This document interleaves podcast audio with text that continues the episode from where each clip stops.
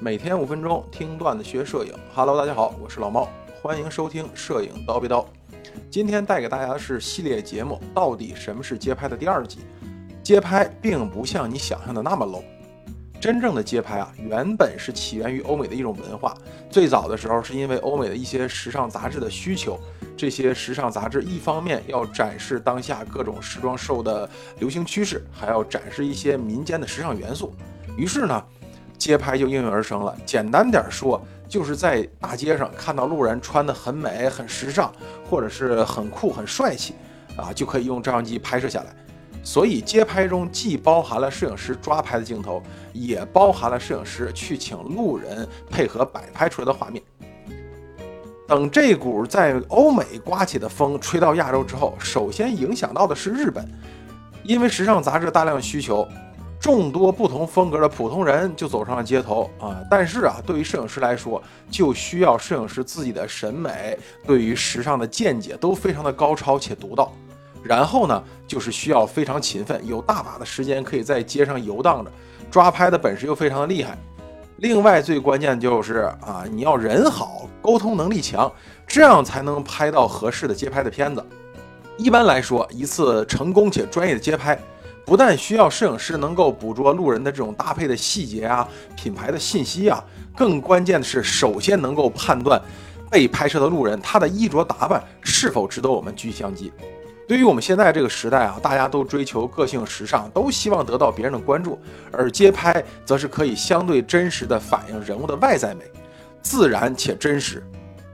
比如说啊，尼克伍斯特大叔，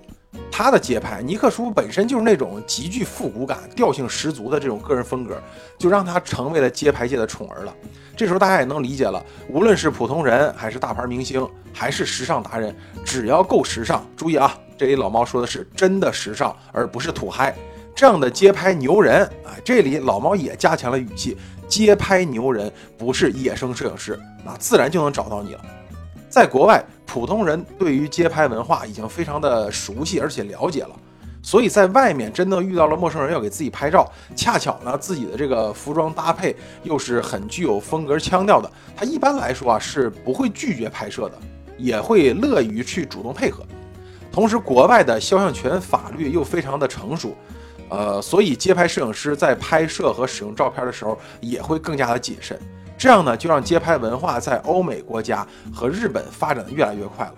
同时啊，咱们也不可否认，就是欧美的时尚依旧是其他地区需要去了解、学习和模仿的来源。这种由于文化及地域产生的差异和信息的不对等，就成了国内街拍圈的一个最大的问题了。为什么有这么大的差异呢？老毛给大家举个例子啊，一说到时装周，大家可能第一个想到就是巴黎时装周啊。实际上，全球最大的时装周一共是四个：纽约、巴黎、米兰和伦敦，每年两届，分二三月份的秋冬时装周，九十月份的春夏时装周。这四大时装周可以说基本上就揭示了当年的和明年的世界服装流行趋势。同时呢，四大时装周也各有侧重，它们的都不同。比如说，纽约更多的体现的是自然，伦敦呢就是突出了前卫，巴黎主要是体现奢华，米兰则全是新奇。能在这四大时装周上出现的，全都是时装界有着至高无上地位的人物，名设计师、名牌、名模、明星，当然也包括了非常出名的摄影师。所以，每到时装周的时候，这四个地方都可以真正的拍摄到无数的身着设计师精心打造、仔细搭配出来的服饰的这样的时尚潮人、大牌明星啊。所以这时候啊，这些街拍摄影师他的眼界啊、审美啊，对于时尚穿搭的见解啊，就已经被养得非常非常刁了。寻常的打扮根本就入不了他们的眼睛。那么最后呈现在各大时尚杂志的街拍照片，自然也就是一场视觉盛宴了。相同道理。